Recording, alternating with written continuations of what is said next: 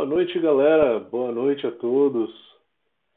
Estou aqui com o Ronier da Easy Brew, uma live muito especial, onde que eu fui o convidado para estar tá aqui para falar de um, de um assunto muito interessante, que inclusive a gente chegou até a fazer um curso, né, a Brown Academy, para falar desse assunto é, fermentação pressurizada. E é uma honra estar tá aqui de novo com a Easy Brew. A gente já fez, tem uma parceria muito longa, uma parceria é, de anos já, já fizemos várias lives, cursos, enfim. É, tudo bem, Roni? Boa noite. Boa noite, Matheus. Tudo certo? Tudo bem? É um prazer estar aqui contigo novamente. Já estamos na nossa segunda live, né? Então, realmente um tema muito interessante. É, como tu bem disse, já já tem um tema de curso. A gente já também já tem uma, uma parceria de longa data. Então, nada mais justo que chamar o cara que entende de fermentação para dar uma, uma aula para nós aí. É, então, boa noite a todos, galera.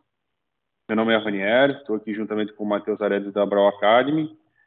É, hoje a gente vai falar sobre fermentação pressurizada, né, e também sobre fermentadores, né, pressurizável e auto-refrigerado, e também falar um pouco sobre a questão da, da CIP, né, da parte da limpeza, então, acho que o Matheus tem bastante conteúdo para trazer para nós.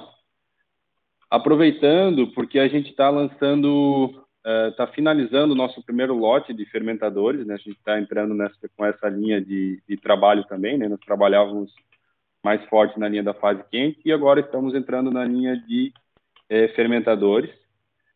Como todos os nossos produtos, gente costuma trabalhar com o modelo de crowdfunding, né? Então, eh, os primeiros primeiras pessoas a ter acesso aos nossos primeiros produtos, né, quando a gente faz um lançamento, são os nossos clientes.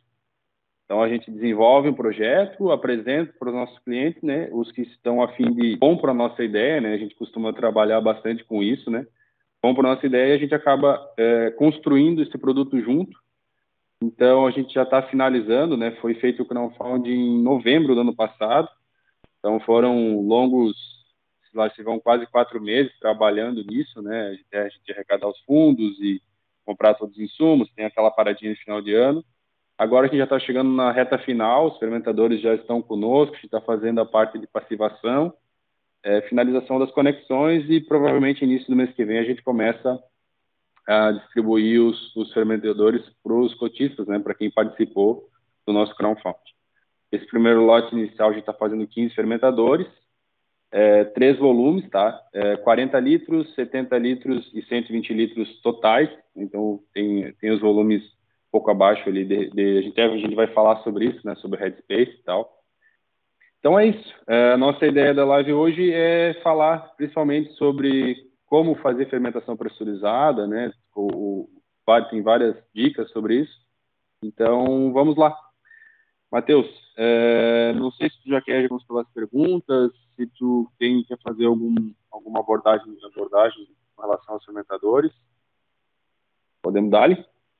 Podemos ir, podemos ir que... E aí eu vou começando ir? a contar alguma, algumas historinhas minhas aí no meio, da, no meio das perguntas.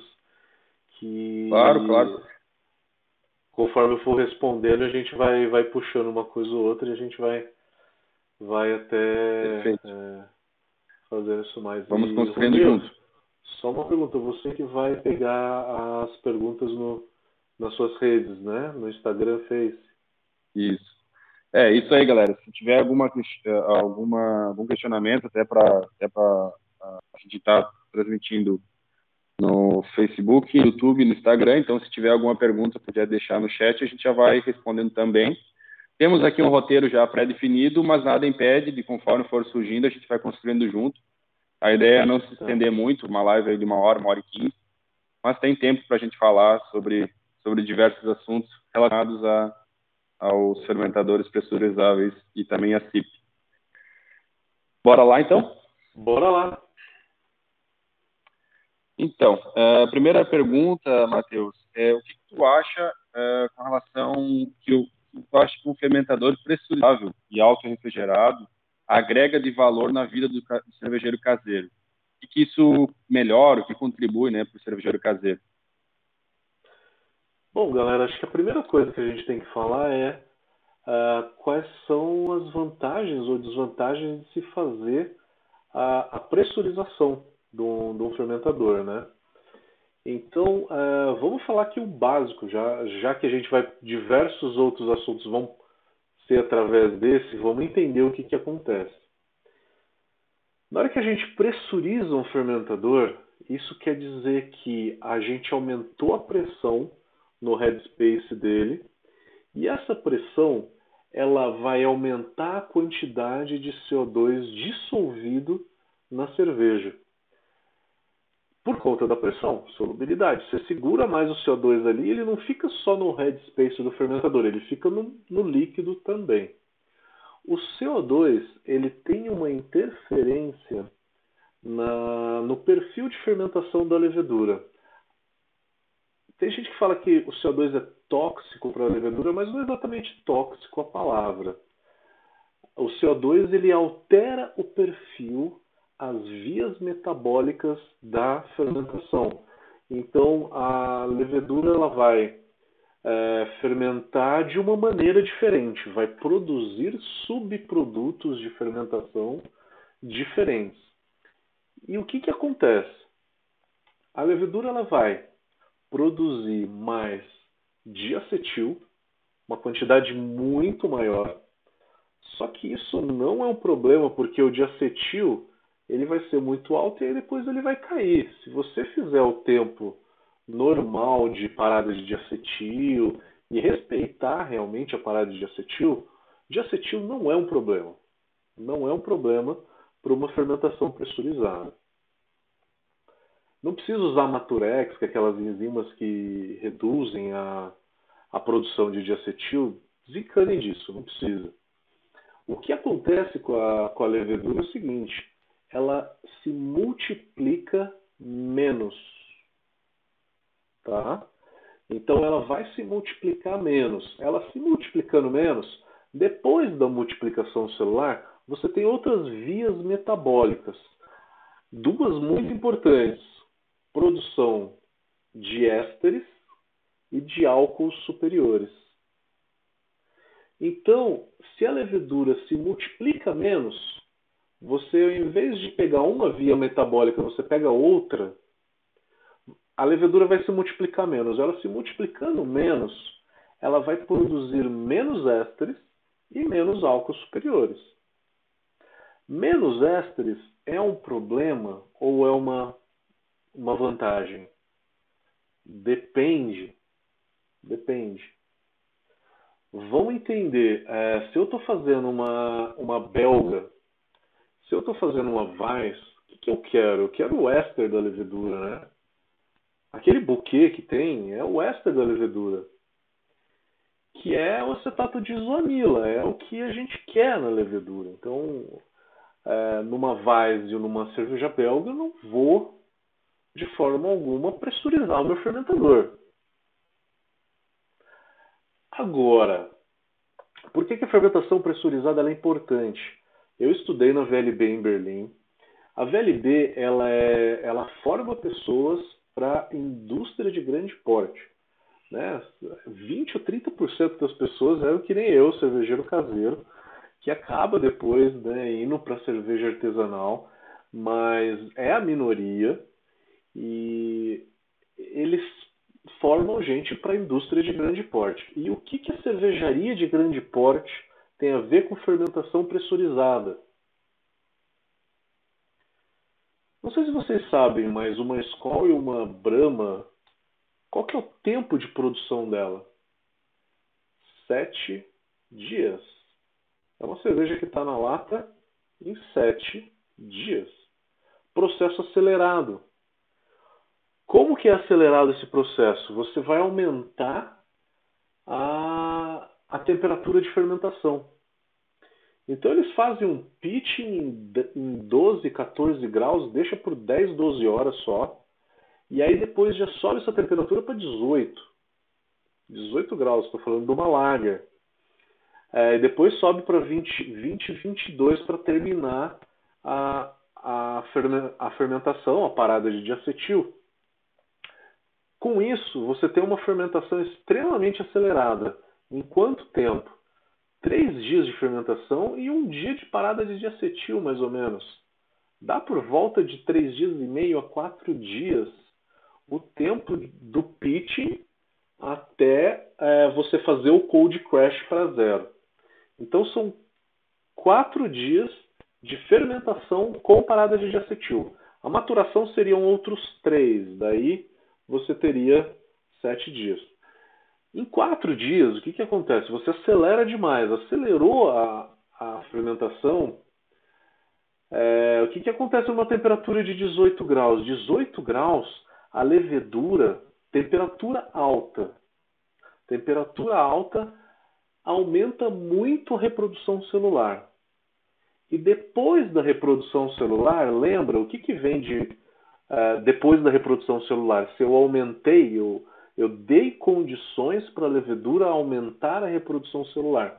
Depois da reprodução celular vem produção de ésteres e produção de álcool superiores. Ésteres de uma levedura neutra, como uma W3470, que é a levedura de todas as grandes cervejarias que a gente tem hoje. Qual que é o éster? É um éster que tem aroma de banana, que tem alguma coisa leve, saborosa? Não. É a acetona.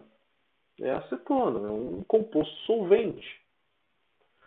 E álcool superior é uma levedura que vai produzir álcool superior porque ela não produz muito ésteres. Então, perceberam que fermentar essa cerveja numa temperatura um pouquinho mais alta vai acelerar um pouco é, a fermentação, vai acelerar bastante a fermentação, mas vai produzir ésteres e álcools superiores que eu não quero. E a pressão, se eu usar uma pressão durante essa fermentação, falando dessas cervejarias comerciais, né, falando de uma de uma Ambev, de uma Skol, de uma Brahma, usando a pressão, o que, que eu vou fazer? Eu vou reduzir a multiplicação celular.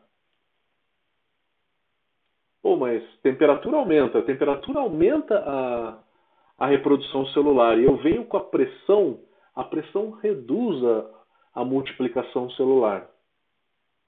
É tudo questão de multiplicação celular, né? Eu quero ela mais ou quero ela menos. Numa levedura neutra, eu não quero aumentar a reprodução celular desta maneira, porque isso tem consequências negativas. E as consequências negativas é ter aquele aroma que a gente tem na cerveja comercial, que não é agradável, que o público entende aquilo como amargor, mas não é amargor. Não é amargor. Aquilo são subprodutos de fermentação que dão um tom muito solvente para a cerveja. Né? Pressurizando, eu deixo a cerveja mais, mais palatável, né? Eu não pioro tanto a qualidade.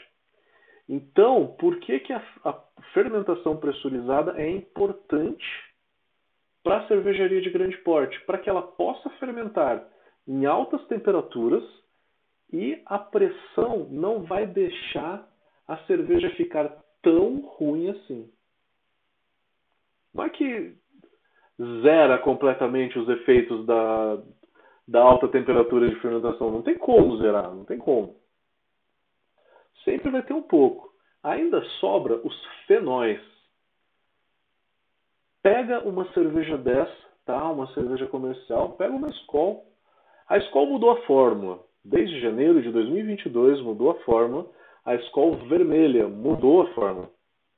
Mudou a forma, eles estão melhoraram bastante esse quesito de, de temperatura, deixaram a cerveja mais neutra. Isso foi um ganho muito grande para o mercado nacional de uma maneira geral, tá?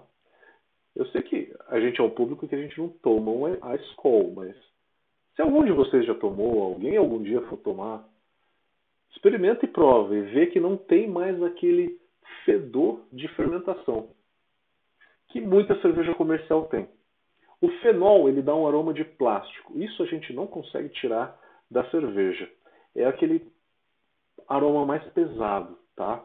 Então, isso a pressão não reduz, a produção de fenol E é um fenol ruim, é um fenol, fenol de alta temperatura de fermentação, que ele não é agradável, ele não é sutil, ele não é um cravo, que nem numa cerveja de trigo, ele não é um fenol que tem uma levedura belga, não é, de jeito nenhum.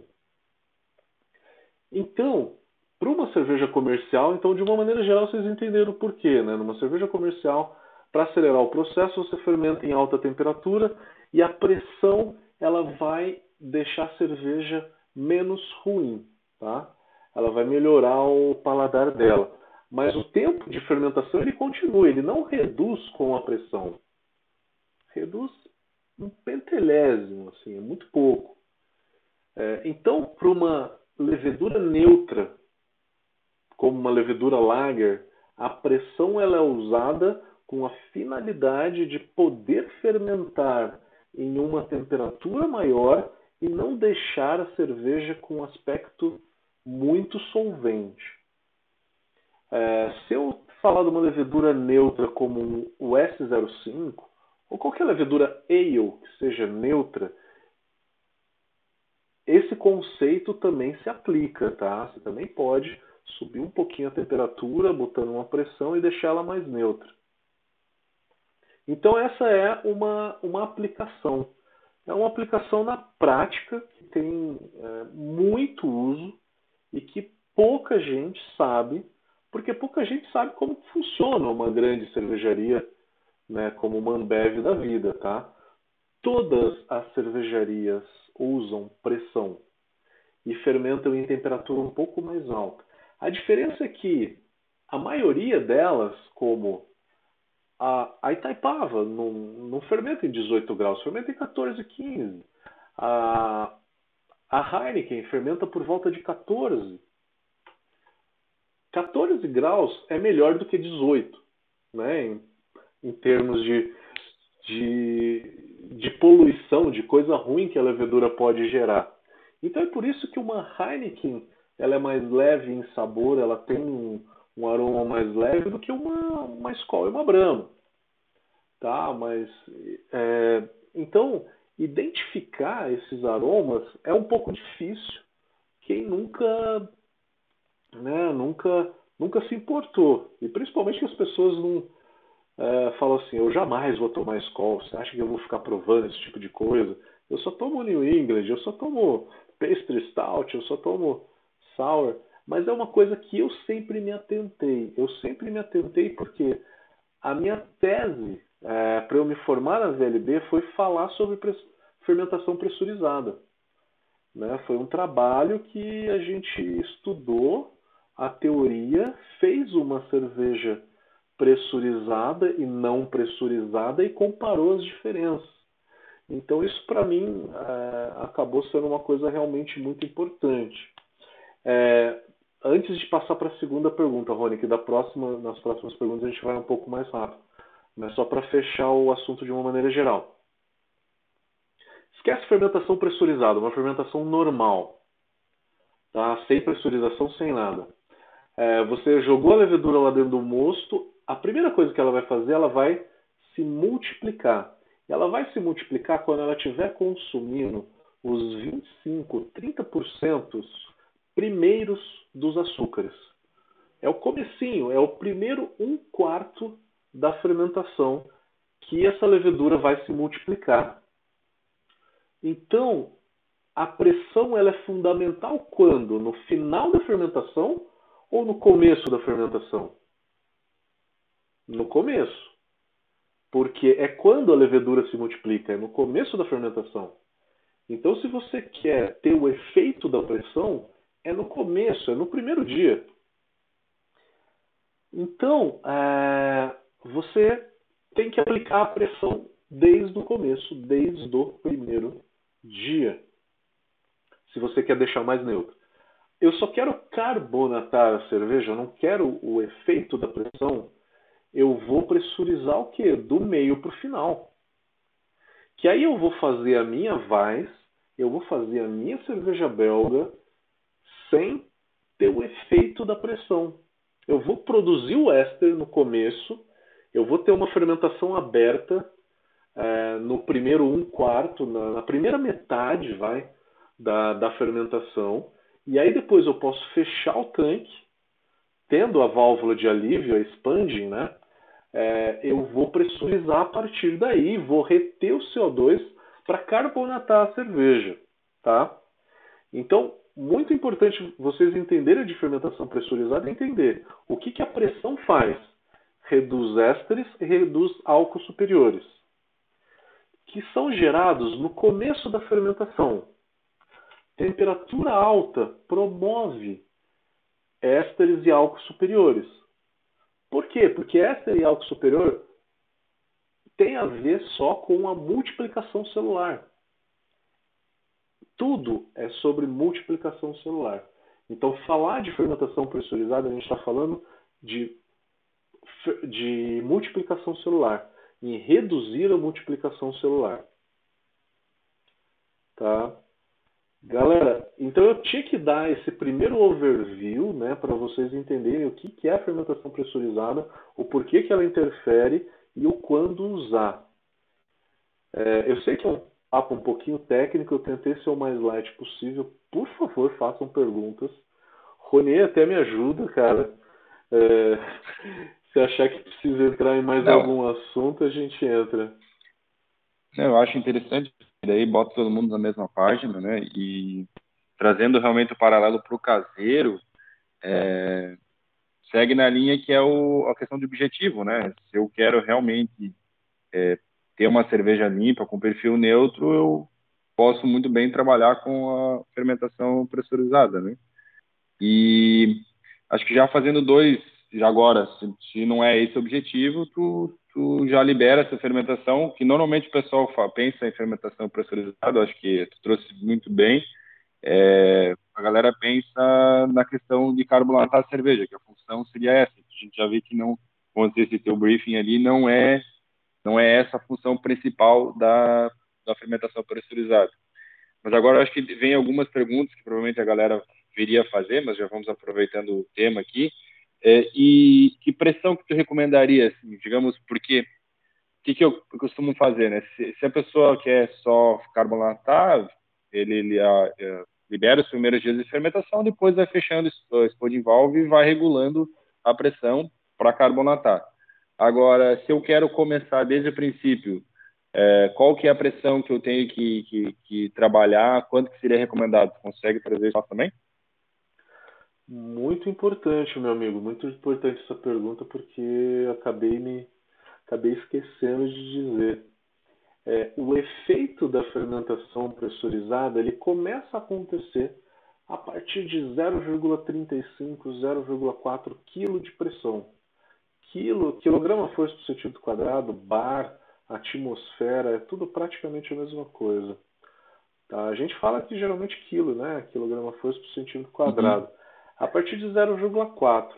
E aí, aproveitando, é, o efeito da fermentação pressurizada, se eu quero o efeito, então primeiro eu tenho que saber o que, que eu quero. Eu quero carbonatar a cerveja antecipadamente, que isso é muito legal, Porra, carbonatar a cerveja jogando pressão ali, às vezes é meio chato. Você carbonata de mais ou de menos, você nunca sabe exatamente qual é a carbonatação que você que você está dando. Então, carbonatar é legal, te ajuda a vida. É, eu quero carbonatar ou eu quero deixar a cerveja mais neutra? Eu posso fazer em qualquer lager do universo, mesmo que eu esteja fermentando em baixa temperatura, tipo 10, 12 graus, não tem problema.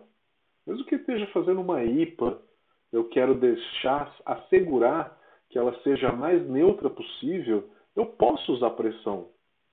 Então, a pressão ela tem duas finalidades. Primeiro, que é carbonatar a cerveja, e o segundo, que é deixar a cerveja mais neutra, mais limpa, menos esterificada e com menos álcool superiores. Então, eu tenho que definir o que, que eu quero. Depois que eu definir o que eu quero, aí você tem que saber quando pressurizar.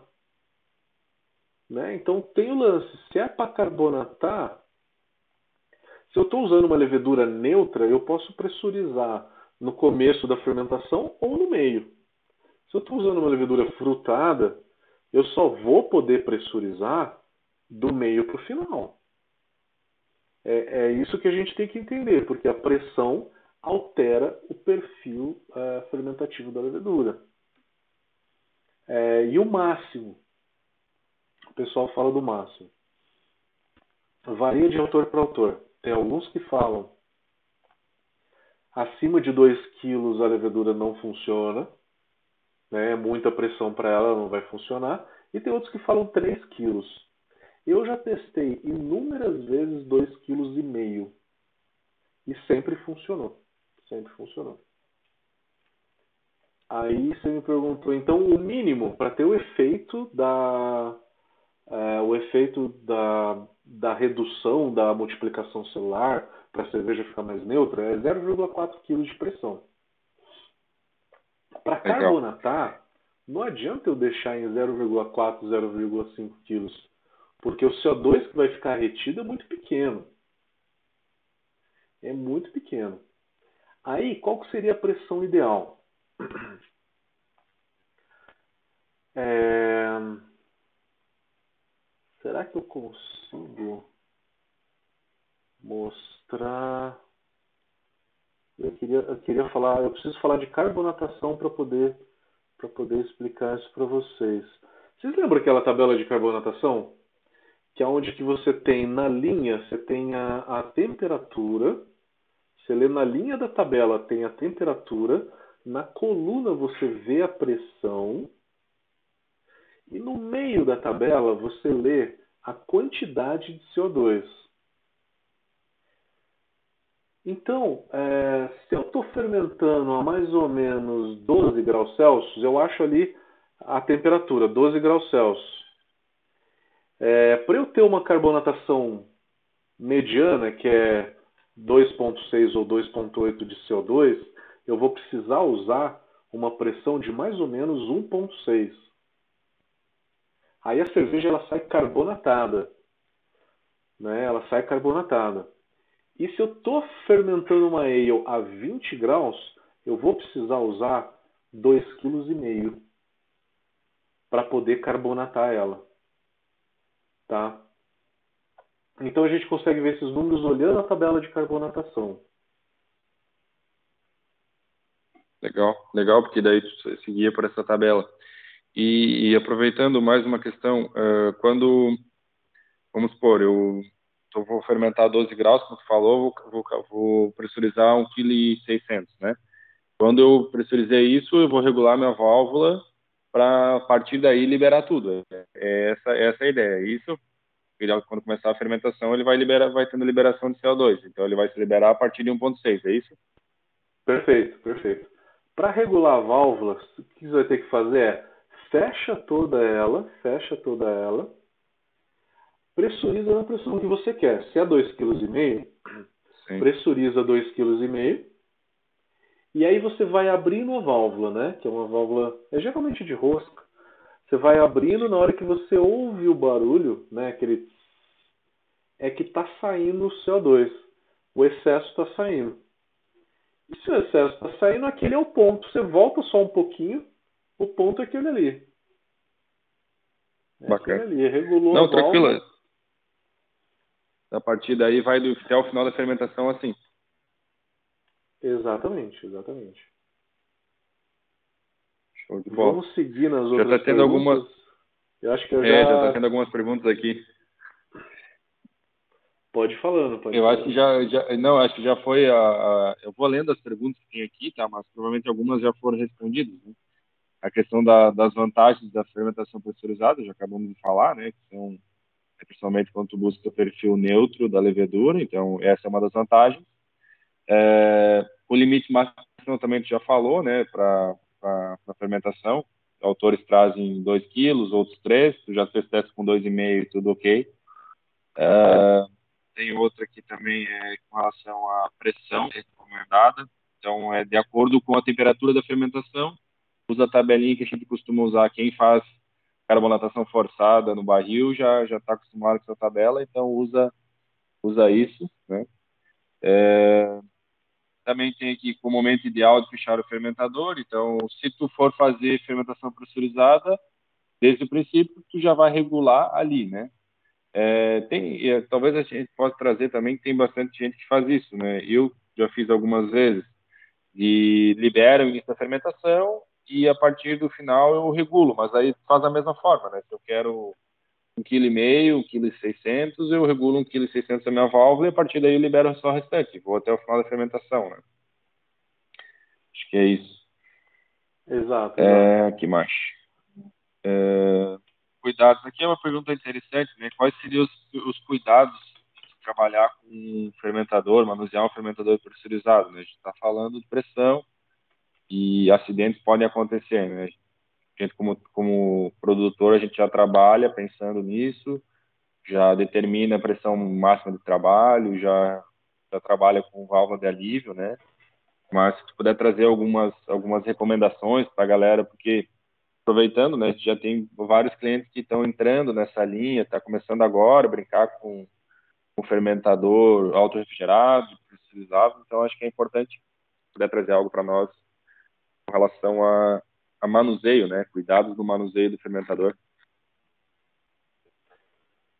É, o manuseio, gente, é o seguinte, é, geralmente a maioria dos fermentadores fica aí entre 2 quilos a 3 quilos a, a pressão máxima de, é, de uso, né? A gente sabe que os fabricantes testam o fermentador a 4, 5 quilos. É, mas, gente, a gente nunca vai chegar no limite, né? Pelo amor de Deus. É, a gente tem que trabalhar com segurança é por volta de 2,5. O da Exibrio é 2,5. Tem alguns que são 3, tem outros que são 2.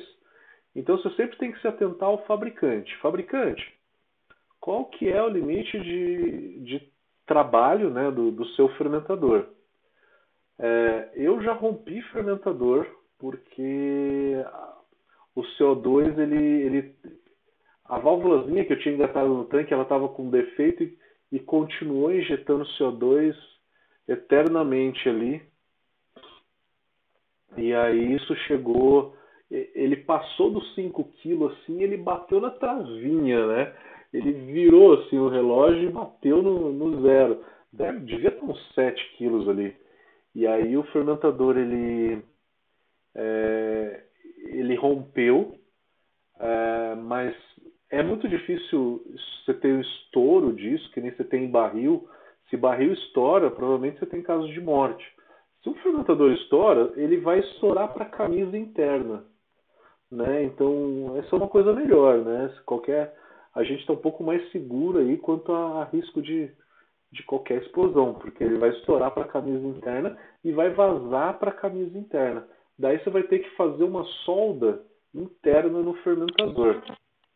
Mas isso é uma dor de cabeça absurda. Você vai perder a cerveja.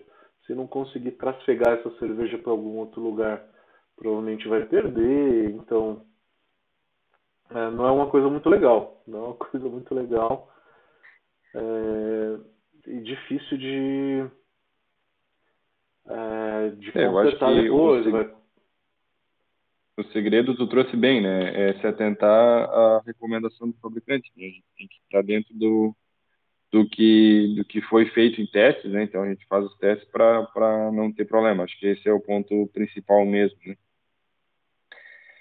É, vamos lá, tem mais outras, tem alguns questionamentos aqui no, no nosso chat. É...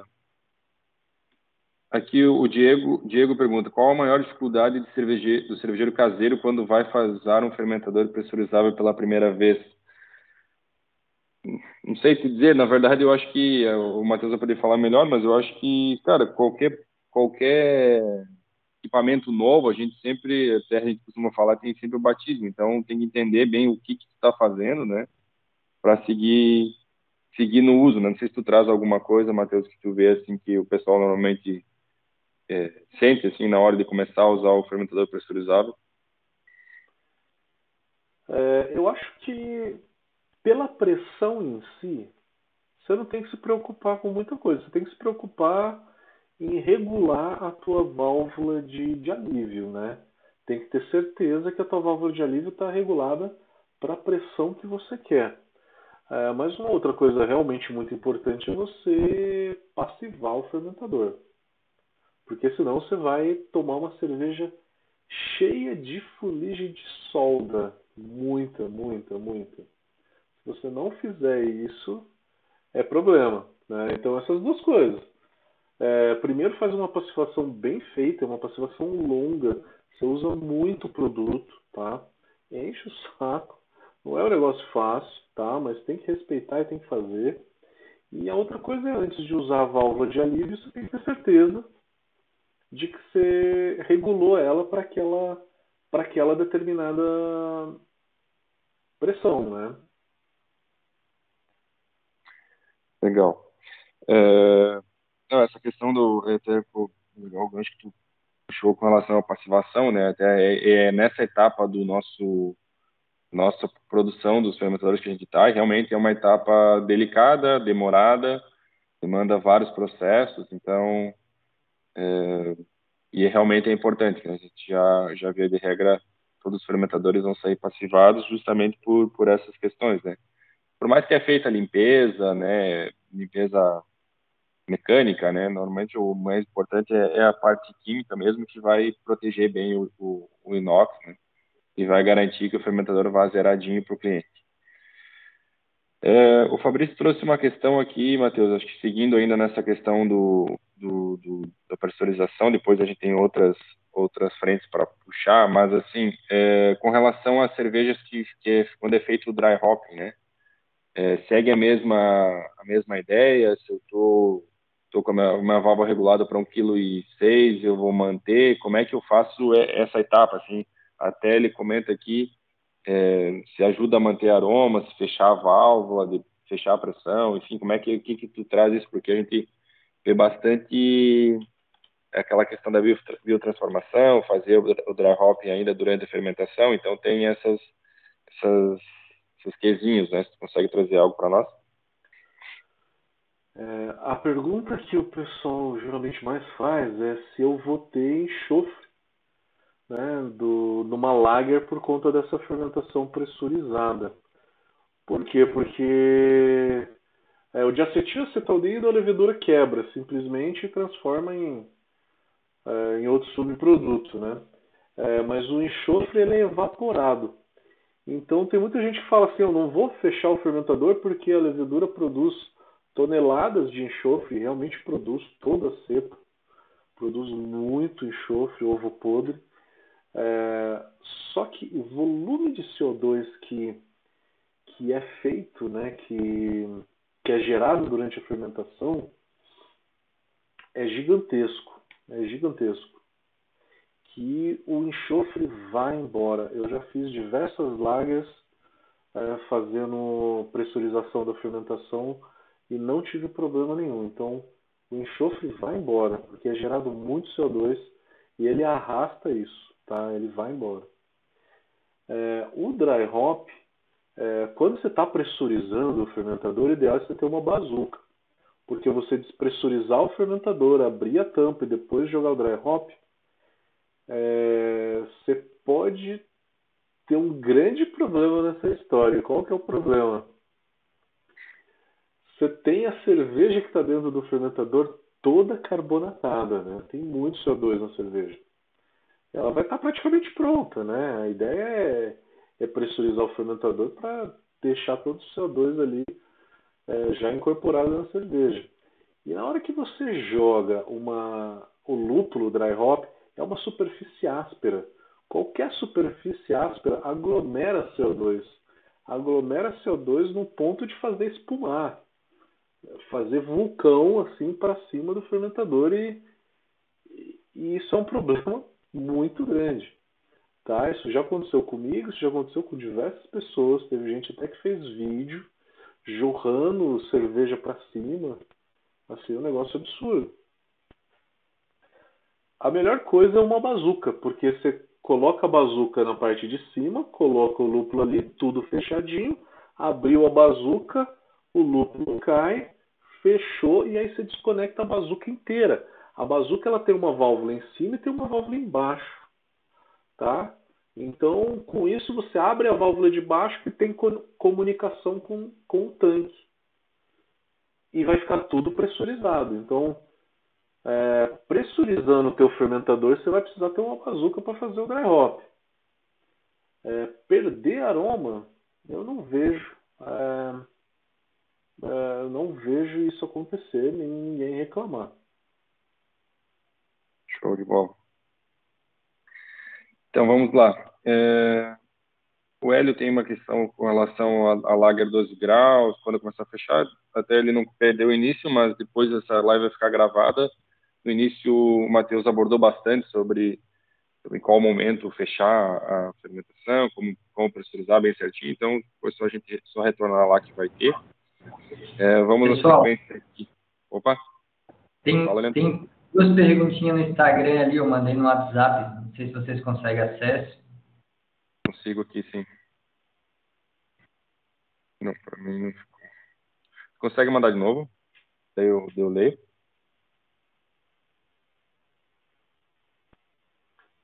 O, acho que o Leandro mandou para mim aqui, deixa eu ver. É, o Eldon, chegou aqui. Eldon Bier perguntou: sobre pressão, a multiplicação é menor. Logo, o pitching deve ser maior. É, Eldon, é, boa pergunta. A multiplicação celular é menor, mas quando que você, numa levedura neutra, né? Quando que você usa pressão? Quando você fermenta em alta temperatura. Então a alta temperatura aumenta a multiplicação celular, a pressão abaixa. Essas duas coisas mais ou menos se equalizam, tá?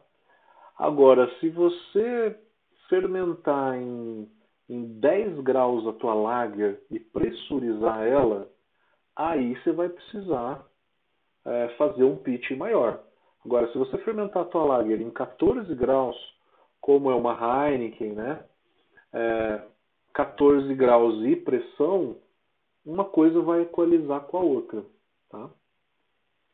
Mais uma pergunta aqui do LG Machado. Existe algum acessório para medir o volume de cerveja no fermentador auto-refrigerado desses pequenos. Eu acho que está falando do, do teu fermentador, Rania. Tem algum, tem algum nível, né? Acho que. É, então, esse, esse é um ponto bom de a gente de trazer, porque, assim, é, desde o princípio, desde a concepção do projeto, a gente discute isso, né? É comum a gente ver em fermentadores grandes, né, aquela aquele visor de nível, né, onde você vai conseguir ver quantos litros, de acordo com a régua, ver quantos litros tem no fermentador. A nível caseiro, assim, a gente costuma pelo menos até tu pode contribuir com isso, é, é, tem aquele grande risco da contaminação, né? É um, é um líquido que vai ficar ali, por mais que tu tenha como esgotar esse líquido de válvulas, a gente resolveu, pelo menos no pequeno, não trazer isso, e a gente está tendo, até tem um cliente nosso que está vendo, a gente também está conversando sobre isso. Existe uma possibilidade de células de carga, né? Tu vai pesando, tu vai pesar o fermentador vazio, né? E vai, conforme tu for enchendo, vai, vai chegar num, num determinado volume. E se tu for consumindo, como esses fermentadores pequenos eles possibilitam, né? E tu ali uma, uma saída da frente, assim, tu consegue, tu consegue instalar uma válvula de uma torneira belga, italiana, enfim, e conseguir já fazer o serviço ali, então tu consegue ver quanto que está baixando.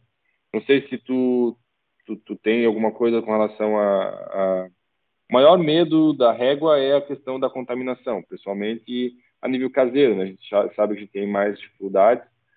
Então, no nosso caso, a gente optou em não, não colocar régua por isso. E estamos trabalhando nessa questão da célula de carga aí. Não sei se tu traz alguma coisa tu vê isso do, da contaminação? Cara, isso é uma coisa que as pessoas ficam muito divididas. Ficam muito divididas é, em falar que, que vai contaminar porque ali vai ficar muito. vai ficar mais quente, né? E sim, o risco é maior. O risco é maior, sim. E, e sempre quando você tem aquela parte lateral ali, você vai ter é, frestas ali, onde você coloca mangueira, encaixe Quanto mais encaixe um fermentador tem, mais risco de contaminação, sem sombra de dúvida. Quanto mais válvula, quanto mais conexão, encaixe, solda, né, é superfície é, que tem entrada de, de, de bactérias e bretanomices e qualquer coisa que pode contaminar e, e alojar ali. É, mas vale salientar, gente, que contaminação no mundo cervejeiro é um negócio difícil de acontecer. Bem difícil. Falando de quando eu era caseiro, eu não vou falar que eu já contaminei umas 5, 6 cervejas. Mas assim, mas quando você está num processo industrial, não contaminei nenhuma. Porque é soda CIP, soda quente a 80 graus, é peracético em, né, em alta concentração, é tudo fechado, né? Você faz o CIP fechado, né? Você não, não tá fazendo a cerveja do lado da churrasqueira, que nem, que nem a gente faz em casa, né? Aí deixa o fermentadorzão lá aberto, e aí o mosto caindo e tá caindo ar ali, tá passando uma bela de uma corrente de vento, trazendo bastante bactéria. Então existem situações e situações. Você tem, é, você tem a cerveja caseira, que ela é mais descompromissada, né? E você tem a cerveja profissional mesmo, que é difícil de contaminar. Imagino que quem está investindo dinheiro num fermentador desse né, mesmo fazendo em casa, vai ter um cuidado um pouco maior com sanitização também, com o processo é, em geral, né? Então, é, então é uma coisa que é difícil dizer que se eu sou contra ou sou a vai favor. Do... Sim, vai muito do da questão básica, né? Que a sanitização é do início ao fim, né? Se não tiver cuidado nesse processo, com certeza vai ter vai ter riscos, né? É, mudando um pouquinho de assunto, já é, né, saindo um pouco do só do pressurizado, né? E indo para a questão do agora, digamos, da parte do auto refrigerado, que não necessariamente tem que ser só auto refrigerado, fermentador pressurizado dentro da geladeira ou qualquer fermentadão, fermentador, processo de fermentação normal, né? Indo para a questão depois que fazer o descanso de acetil, ir para o cold press e tal, é, tens, tens alguma recomendação de, de, isso eu vejo bastante controverso também, né? Como que se deve fazer? Acabou a fermentação, finalizou o descanso de acetil, desce para zero o mais rápido possível, uh, vai descendo gradativo, mantém algum alguma faixa de temperatura? Como que tu normalmente costuma fazer ou tu pode contribuir para a gente? A queda de temperatura, né? A queda de temperatura ela muita gente é, acaba fazendo a queda de temperatura bem lenta. Diversos assuntos em fermentação você sempre tem é, dois pontos de vista. É, o ponto de vista que diz em cair a temperatura mais lentamente é um ponto de vista um pouco mais conservador. Porque a levedura fica mais saudável? Fica. Mas é, essa levedura é, você vai guardar ela por pouco tempo e vai reutilizar ela logo depois. Né? Se você vai descartar a levedura, para que, que eu quero uma levedura saudável assentada no fundo do fermentador para eu descartar ela? O que acontece de fato é, se você vai cair na temperatura devagar, a cada 2 é, ou 3 graus por dia, a levedura ela, ela não se estressa. E o se estressar nessa história vai queimar as energias internas que ela tem, que é em forma de glicogênio e trealose. Né? Então ela perde um pouco da energia interna dela, porque quando ela se estressa, ela consome essa energia interna que ela tem, que ela ganhou durante a fermentação. Na minha opinião, quando que isso é fundamental? Quando você vai guardar essa levedura por muito tempo. Tá? Então a levedura parou de fermentar, acabou o açúcar, a densidade estabilizou. Aí agora eu vou cair a temperatura para maturar.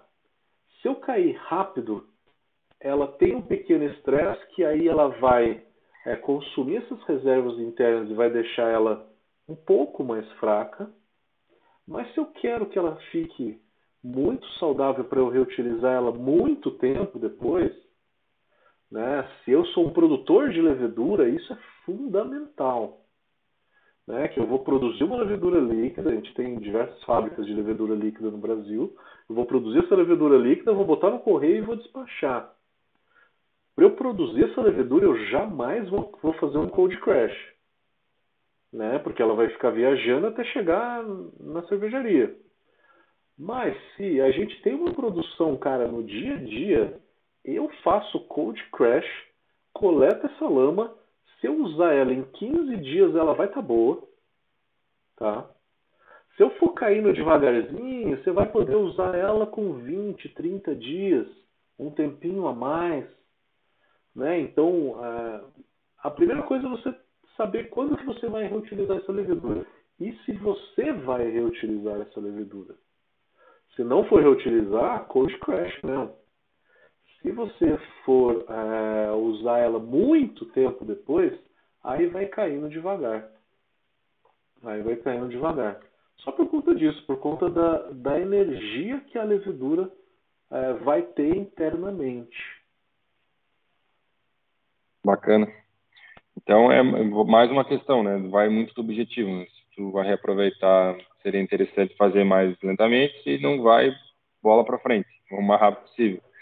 Uh, vamos, vamos lá então. Uh, acho que já entra, até tem uma pergunta também do, do Hélio, que é sobre o reaproveitamento, né? Então acho que a gente acaba meio que respondendo, né? Então é, a ideia é, ele pergunta qual momento, qual seria a hora certa, né? E a temperatura para retirar. Então puder já complementar, mas acho que já, já foi quase, quase que respondido, né?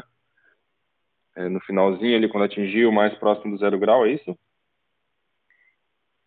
Para temperatura para coletar? Isso. Ou a melhor temperatura para maturar? Para coletar, pra... coletar a levedura. Pensando em reaproveitamento. É... Pensando em reaproveitamento. Na verdade, ó, vamos pensar. É, se alguém aqui trabalha em, em cervejaria mesmo, é, a gente sabe que esquentar um fermentador é uma coisa quase impossível, né? É, então não dá para esquentar fermentador. Se eu fizer um cold crash, coletar lama, subir a temperatura depois para fazer um dry hop, eu estou ferrado. Eu não vou subir essa temperatura jamais. Eu, o que, que eu vou fazer? O que, que eu sempre aconselho a galera a fazer? É, espera a fermentação acabar, a densidade estabiliza. Na hora que essa densidade estabiliza, você tem mais ou menos 80% de toda a levedura já assentada. É, e aí você pode coletar ela a quente mesmo, a 20, 22 graus. Você pode coletar ela, você vai coletar mais ou menos 2.2, duas vezes e meia a quantidade de células que você jogou lá. Se eu cair para zero, fiz o cold crash cair para zero, na hora uh, cair para zero nas próximas 6 horas que eu tenho, é o momento em que eu mais coleto levedura. E isso é importante, coletar muita levedura, isso é importante para a indústria de grande porte, porque aí ela vai coletar 3,5 a 3,8 vezes, quase quatro vezes a quantidade de levedura que você jogou ali. Então você consegue fazer três pitchings com essa levedura. Tá? Então, o momento em que você mais coleta célula é caiu para zero nas próximas seis horas que caiu para zero. É o momento em que toda grande cervejaria coleta essa levedura. Por que quer coletar mais célula? A partir daí, a quantidade de células vai morrendo. Não é autólise, ela vai simplesmente morrendo. E aí eu vou ter menos células. Então, o momento que eu mais coleto célula é esse. Mas se eu sou uma micro cervejaria e eu quero fazer um, apenas um pitching num próximo fermentador, eu coleto a quente mesmo. Tá? A quente mesmo, porque esquentar o fermentador numa cervejaria é um problema. É, eu imagino que os fermentadores eu nunca usei, nunca, nunca tive o prazer de usar ainda os fermentadores da Easybril, mas eu acho que também tem um certo isolamento que essa subida de temperatura ela é um pouco né? Não sei se... É, a gente a gente trabalhou, está trabalhando, né? Está disponibilizando também o, o módulo de aquecimento. Principalmente pensando quem, quem, quem mora mais na, na serra, uma, uma região, aqui na nossa região sul, enfim, né? no inverno tem mais maior dificuldade em manter temperatura. Claro que essa subir, esse aqui, modo de aquecimento é a ideia de subir é, finalzinho da fermentação, subir alguns graus. Realmente, o que tu traz, né, de o cara fazer um code, tá lá zero, daí coletar a levedura, depois subir para 18, eu acho que isso realmente em, em qualquer qualquer situação realmente fica bem difícil, né? Então, para mim está bem explicado, né? Uh, se for pensar na questão da viabilidade, seria zero graus, mas se for fazer um, um, um dry hop, coleta quente mesmo e só vai ter um pouco menos de células viáveis, né? Pelo, pelo que tu trouxe, né? Mas acaba coletando uma Isso. quantidade suficiente para fazer mais o Suficiente, né? né?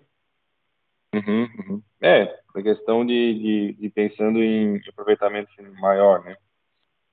É, também tem mais uma questão aqui com relação à, à temperatura de maturação. Qual a temperatura e quantos dias você recomenda fazer a maturação a frio de uma cerveja pronta? Não sei se não, não, não, não exemplifica se é lager ou ale, mas enfim, se puder trazer as diferenças, que costuma fazer. De uma maneira geral, a maturação, o que, que ela acontece?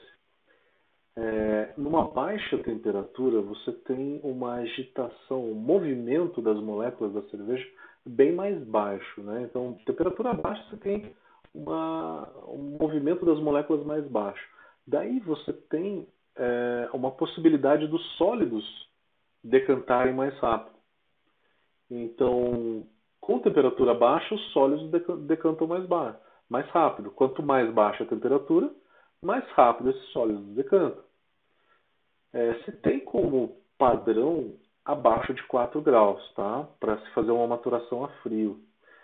Existem dois conceitos diferentes aí. Uma coisa é a clarificação da cerveja a frio, que é uma temperatura baixa, abaixo de 4 graus. Muita gente usa por volta de 0 ou 1 graus. A cerveja só vai congelar de fato abaixo de menos 3 tá? menos 3, menos 4. Então você pode chegar a menos 2 tranquilamente. É, então uma coisa é a clarificação a frio, onde os sólidos decantam. Outra coisa é o que a galera chama de maturação. Maturação é arredondamento da cerveja. Isso até os livros, os pesquisadores falam que ainda é um negócio que não se tem um mapeamento completo do que, que acontece no, na maturação da cerveja, que é o aprimoramento da cerveja. Na minha opinião, a maturação não é quebra de diacetilcetaldeído, tá? Você não tem que baixar a temperatura que ainda tem diacetilcetaldeído. Tem que experimentar lá, ver se a cerveja tem diacetilcetaldeído. Se tem, você prolonga a fermentação até a cerveja realmente limpar só depois baixa. A maturação numa lager ela pode ser feita entre 4 e 6 graus. Numa ale, às vezes uma Weiss, uma belga, ela acontece muito bem entre 8, 10, 12 graus, né? uma temperatura um pouquinho mais alta. É, então, é, são dois conceitos diferentes. O que, que a maioria das pessoas falam? Que a gente faz a maturação a frio. Joga lá a temperatura por volta de 1 grau e aí matura e clarifica a cerveja. A lager é, a, é o estilo que mais se beneficia de um longo tempo de maturação a frio, porque vai decantar muito sólido e a cerveja vai limpar mais. Uma cerveja que ela é turva por natureza, como uma cerveja belga, porque a levedura nunca decanta, para que, que eu vou deixar três, quatro semanas ela maturando a frio? Eu posso fazer uma maturação a, frio, uma maturação a quente, tipo 10 graus por uma semana, decanto um pouco dos sólidos. Se eu quiser baixar mais uns dois, três dias e deixar zero graus, pode ser também. É, eu já fiz muita cerveja belga sem maturação, quase. É uma cerveja que ela está pronta muito rápido. Né? Ela não precisa de muito aprimoramento no sabor da cerveja. Isso acontece, é isso que a maturação faz. Né? Ela tem um aprimoramento da, do sabor da cerveja é, depois da produção. Por isso que chama maturação, né? o próprio nome diz. A cerveja também matura na garrafa. Então você tem N estudos aí é, falando e analisando a cerveja como que ela se comporta na garrafa. Na hora que você invasou a cerveja, ela não está no ótimo dela ainda de ser tomada. Depende do estilo, umas demoram mais, outras menos tempo, mas todas elas aprimoram o sabor dela na garrafa. Isso é a maturação dos sabores na garrafa a temperatura ambiente, não é nem temperatura fria. Então, maturação, evolução de sabores é um negócio é, realmente bem complexo. É, cervejas que precisam de mais tempo de maturação são uma Russian Imperial. Uma Russian Imperial talvez seja um belo exemplo que precisa de um a três meses de maturação. Eu vou fazer isso no tanque? Não. Na garrafa funciona. E funciona bem. Ela aprimora o sabor e depois de um determinado tempo ela fica melhor. Ela fica melhor. Então, é, é um assunto bem complexo, mas é mais ou menos isso. Você tem a maturação no tanque e tem a maturação na garrafa. Ambos, você tem uma evolução do sabor da cerveja. Bacana. Seguindo então, tem mais uma questão aqui, agora a gente traz um pouco também para a questão técnica de, de, da fermentação, né? É, com relação a, a fazer fermentação no, no, fermentador, eu tenho o volume máximo dele, mas se eu trabalhar com 50% da capacidade dele, eu corro algum risco? O que, que isso vai impactar na minha cerveja? Vai mudar, mudar o perfil? Por exemplo, né? É, se eu tenho um fermentador que a capacidade máxima é 60 litros e eu fermentar ele com 30, isso afeta a minha cerveja final ou não? Boa pergunta, excelente pergunta, porque é, eu acho que a maioria das pessoas é, se equivocam demais nesse ponto. É, eu acho que não tem problema você usar o fermentador na metade da capacidade. É, eu acho que não tem problema nenhum. É, já fiz isso diversas vezes, tá? Já fiz diversas vezes metade da capacidade. Eu acho que às vezes um terço da capacidade também resolve. O que acontece é, na hora que você jogou o mosto ali para dentro, tem oxigênio. Pô, mas o headspace é gigante, tem oxigênio demais. Tem, nesse momento, a, a, o mosto precisa, a levedura precisa de oxigênio para que ela possa respirar antes de fermentar. Respirar causa traz mais energia para a levedura. A gente dá oxigênio para a levedura. Então, num primeiro momento, você tem um, uma grande quantidade de oxigênio. A cerveja oxida por causa daquilo? Não o tempo de contato é muito pequeno. Começou a gerar CO2, graças a Deus. O CO2 é mais pesado do que o oxigênio. Então começou a gerar CO2, a primeira camada ali, a mais baixa de todas, né, em contato com o mosto, vai ser o CO2, que vai empurrando o oxigênio todo para fora a quantidade de CO2 gerada numa fermentação é um negócio estrondoso, é tipo 7, 8 vezes o volume de mosto que você que você jogou ali dentro. Então é impossível você ter algum resquício de oxigênio dentro de um fermentador depois da fermentação. Lógico que a gente sabe que tem. Depois da fermentação é 20 ppb, parte por bilhão de 10 a 20 ppb. É muito pouco. É muito pouco. Então, na minha opinião, o primeiro, primeiro fator é esse. O oxigênio ele vai todo embora. É, a única desvantagem é que na hora que você vai invasar a cerveja, né, você está usando ali, está invasando pela válvula de cima do cone, né? E aí geralmente você é, você tem um volume ali, né, que fica da, daquela válvula para baixo. É, e aquilo você descarta. Se você encheu um fermentador, usou o fermentador inteiro, é, aquilo que você vai descartar, percentualmente, é menor.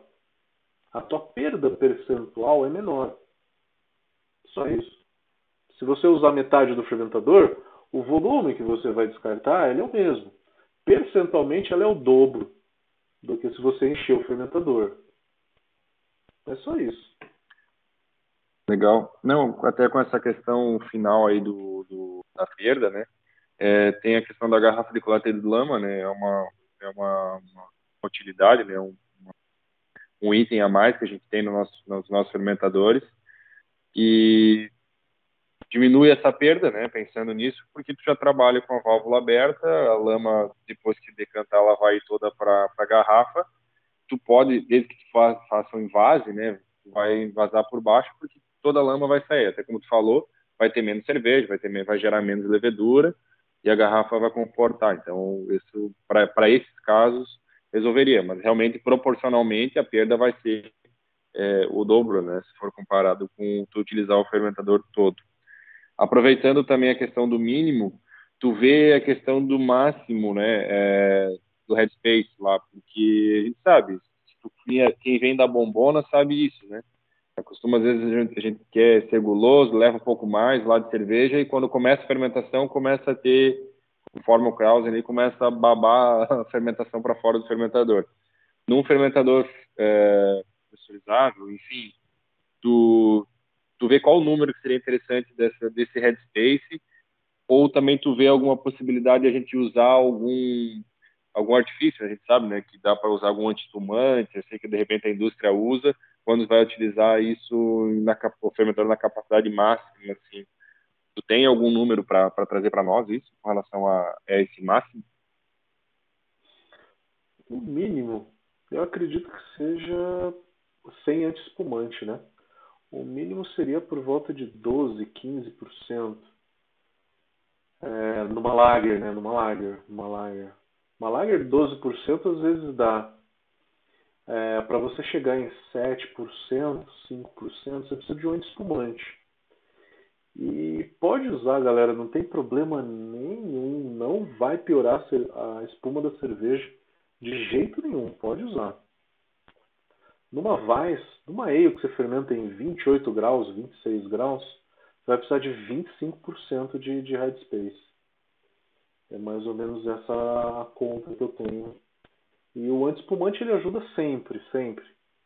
Porque às vezes a gente joga, a gente tem uma, um rendimento maior na, na abraçagem e acaba jogando mais mosto para dentro, né? Isso é, é normal.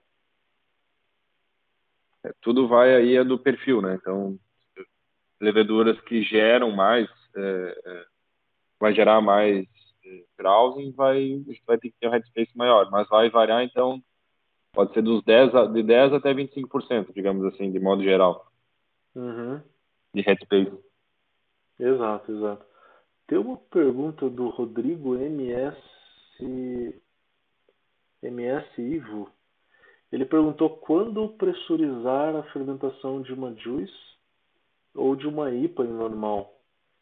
É, Rodrigo, talvez você não tenha não tenha visto o começo da live. No começo da live a gente estava falando de qual que é o efeito. A primeira coisa, para você saber quando pressurizar, você tem que saber qual que é o efeito da fermentação pressurizada, tá? Que é reduzir éster, reduzir álcool superior. É, e quando que você quer isso? A cerveja, se ela é esterificada uma belga ou uma Weiss, eu não vou pressurizar no começo. Uma IPA, você pode pressurizar no começo ou pode pressurizar do meio para o final. Ver se tem mais pergunta aqui. André Joaquim Souza. Pensando na tabela de carbonatação, no chope esta pressão pode reduzir quando for consumir devido à temperatura? Pode, você pode re reduzir a pressão. Essa pressão é devido a essa temperatura. Né? Eu falei 1,6 kg se você fermentar em 12 graus. Se você fermentar em 20 graus, vai ser 2,5 kg. Mas se você for guardar esse barril numa câmara fria a 2 graus, você vai precisar baixar a pressão para mais ou menos 0,8 kg. Para não carbonatar demais. Ah, mas eu tenho um tap room que eu preciso de uma pressão maior, que senão não consigo servir. Aí você compra um cilindro de nitrogênio e aí serve né, uma pressão maior, 2,5 kg, 3 kg de, de pressão. Não tem problema. O Evandro perguntando, na fermentação sob pressão a decantação é melhor? Na fermentação sob pressão, a decantação ela não tem grande diferença, tá?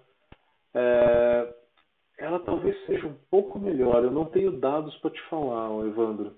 É uma excelente pergunta tua, cara. Se a decantação toda é mais rápida. Eu também eu tenho curiosidade de saber dados um pouco mais concretos, mas eu não tenho para te dar, tá? O Evandro perguntou: coletar a levedura, ele percebeu que a lager na parada de acetil coleta muito pouco levedura. Coletar a levedura na parada de acetil. Muito pouco é relativo. Você vai. Você coleta o quê? 70% do que se você coletasse a zero graus. Quando você baixar para zero graus. Que já é suficiente para você fazer um novo pitching, tá? O importante é só você saber mais ou menos essas quantidades, tá? Coletou a lama a quente, você pode fazer um pitch. Coletou na hora que chegou em zero, você pode fazer por volta de 3. Deixa eu ver se tem mais perguntas no Instagram da Brown.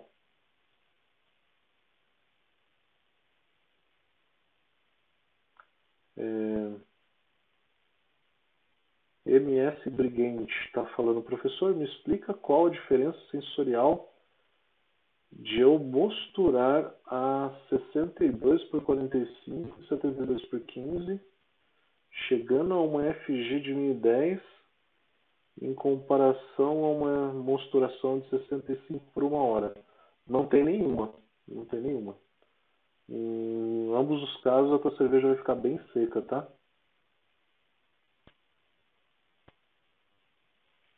Ô, Rony, deixa eu ver se tem mais alguma pergunta aqui, senão eu passo a bola para ti. Vai lá, vai lá, tranquilo. O Moser falou que,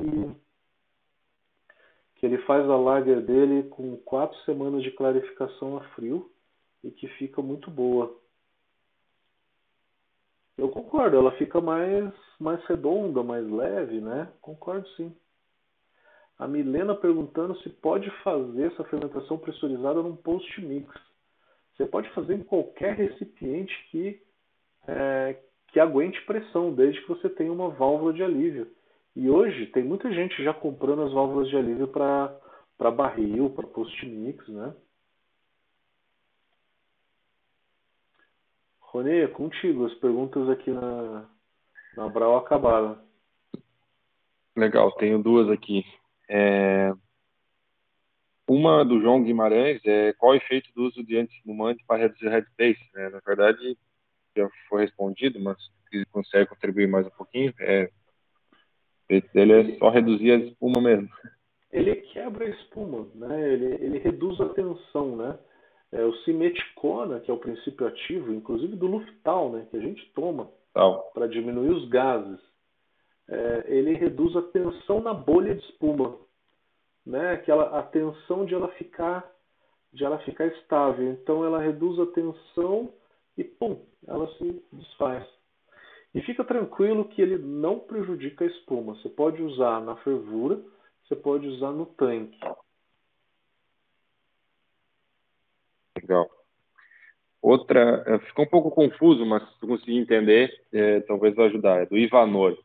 Teria, teria algum problema se colocar a mais, a mais levedura reutilizada, fazendo ativação 20 minutos antes de inocular no mosto em temperatura de 12 graus para 20 litros. Eu já traz até um exemplo, né? Peguei 400 gramas e utilizei 300 ml de mosto a 6 graus. É, eu acho que é overfitting, né? É. Eu acho que você tem problema de overfitting. O overpitching ele só passa a ser um problema quando você joga mais do que quatro, quatro ou cinco vezes a quantidade de levedura ideal. Daí você vai começar a ter autólise, tá? A partir disso.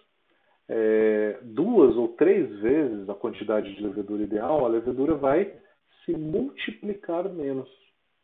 Se multiplicando menos, a fermentação fica mais neutra, né? Legal. É, eu tenho mais algumas questões, as últimas agora, já indo para a parte da limpeza, né, parte da CIP. Uhum. Então, se a galera tiver mais alguma coisa, pode ir perguntando aí no chat, mas vamos por aqui o que a gente tem aqui agora. É, qual o melhor jeito de fazer SIP? É, se tu recomenda o uso de soda cáustica, tem alguma ideia de concentração, temperatura? Cuidado com o manuseio, a gente sabe que isso é um produto corrosivo, né? E, e também com relação ao sanitizante, qual que tu qual que tu recomenda e também se tiver alguma ideia de concentração. Então são, são várias várias perguntas numa só, né? É, como fazer, se usa ou não soda, concentração, temperatura e também o produto sanitizante, qual e também concentração. Se puder trazer um pouquinho disso para gente. É, soda, soda a soda ela remove a matéria orgânica, né? A incrustação orgânica. É... Eu costumo pensar o CIP em limpeza leve e limpeza pesada. A limpeza leve é, por exemplo, numa enchedora, que você não tem muita incrustação numa enchedora, numa micro cervejaria, por exemplo. Mas você tem bastante incrustação quando é no fermentador, por exemplo. É, então, você tem limpeza leve, e limpeza pesada. É, uma soda numa enchedora seria 0,8%, 1% de NaOH. Tá? Eu faço a conta de NaOH. NaOH que é o óxido de, né, que é a soda pura. Por quê? Porque o produto ele vem geralmente em 45%. Né? Na hora que você compra um, um tonel de soda, você compra ele, ele não vem puro, ele vem mais ou menos 45%. Então eu faço a conta do NaOH.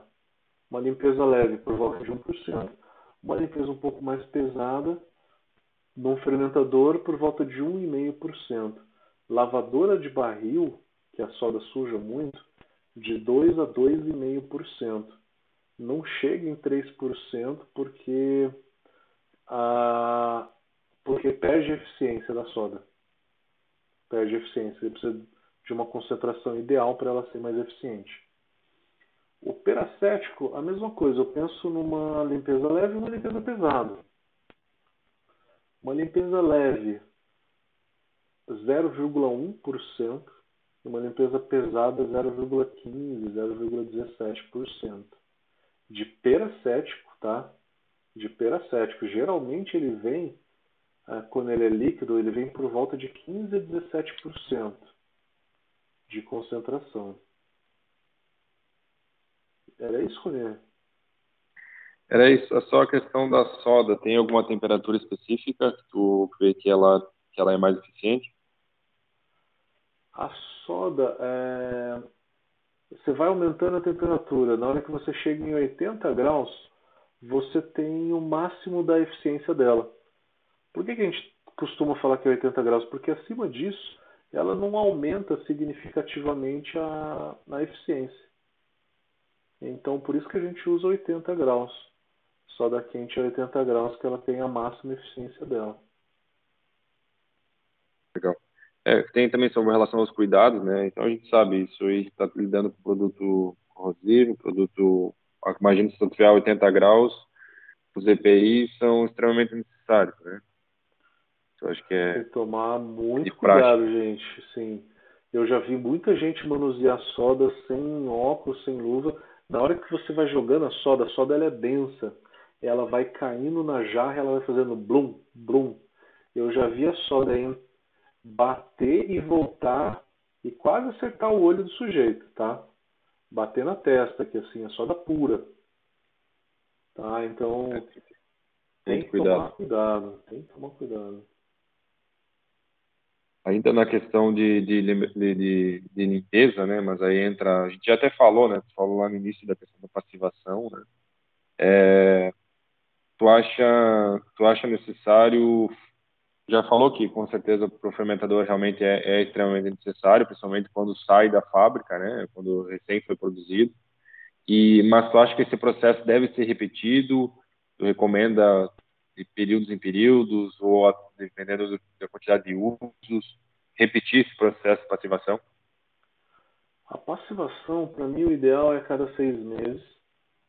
É, não menos do que isso. Tem gente que passiva todo o uso. Mas se você jogar ácido nítrico, você corrói o inox. E o ideal aí é por volta de seis meses. Tanto usar um ácido nítrico, que é para tirar a pedra cervejeira, quanto usar um detergente clorado para tirar o biofilme. Por mais que você use soda é, na tua tubulação, nas tuas mangueiras, é, você está usando soda com frequência e está limpando. Você não tira 100% da matéria orgânica. Você precisa de um detergente clorado para realmente fazer uma limpeza um pouco melhor.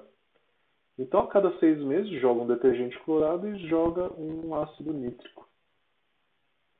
Tu acha que isso mesmo para o caseiro, assim, que o cara tende a fazer uma, talvez duas braçagens no máximo no mês, tu acha que também vale a pena? Pode estender um pouquinho mais ou seis meses é um número bom? Não, estende. Para o caseiro, estende. O maior problema do caseiro é o chiller, chiller de placas, aquele chiller brasado, que geralmente ele é, se usa uma solda nele que não é que não é inox 304, né? Você vê que ele é meio amarelado, né? E se você jogar uma soda ali, você corrói aquilo.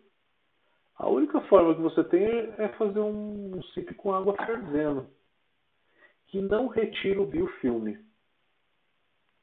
Conclusão: chiller brasado tem vida útil.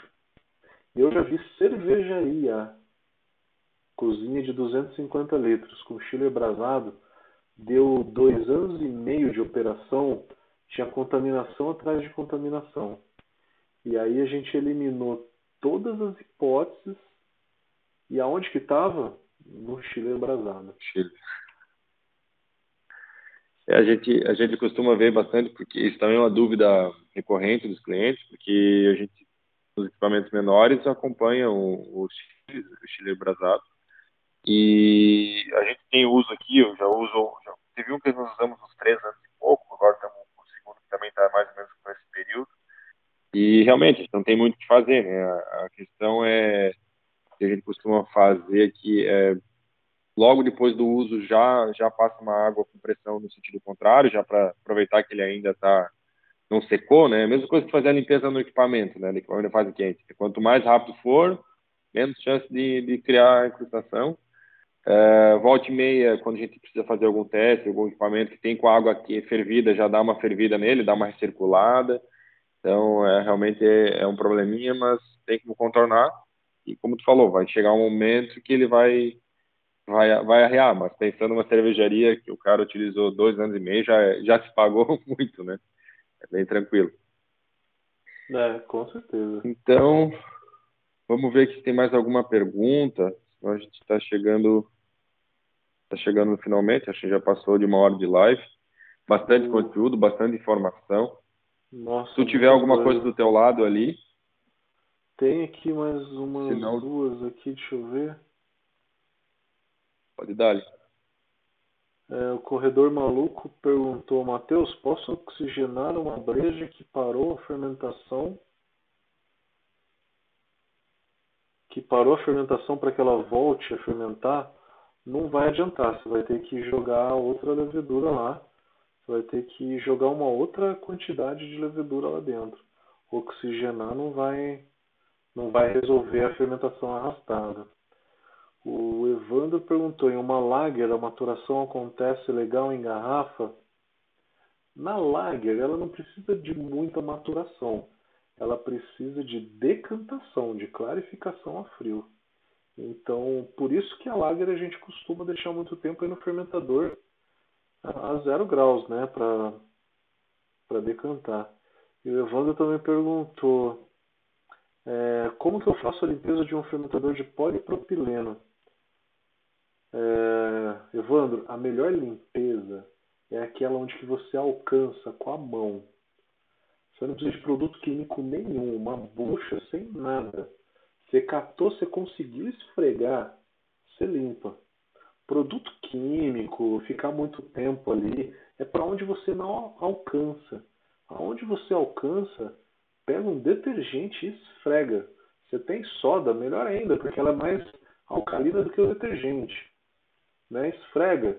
esfregou, tirou a incrustação e aí você joga o que você quiser. Você pode jogar um iodo, você pode jogar um peracético, um álcool 70, né?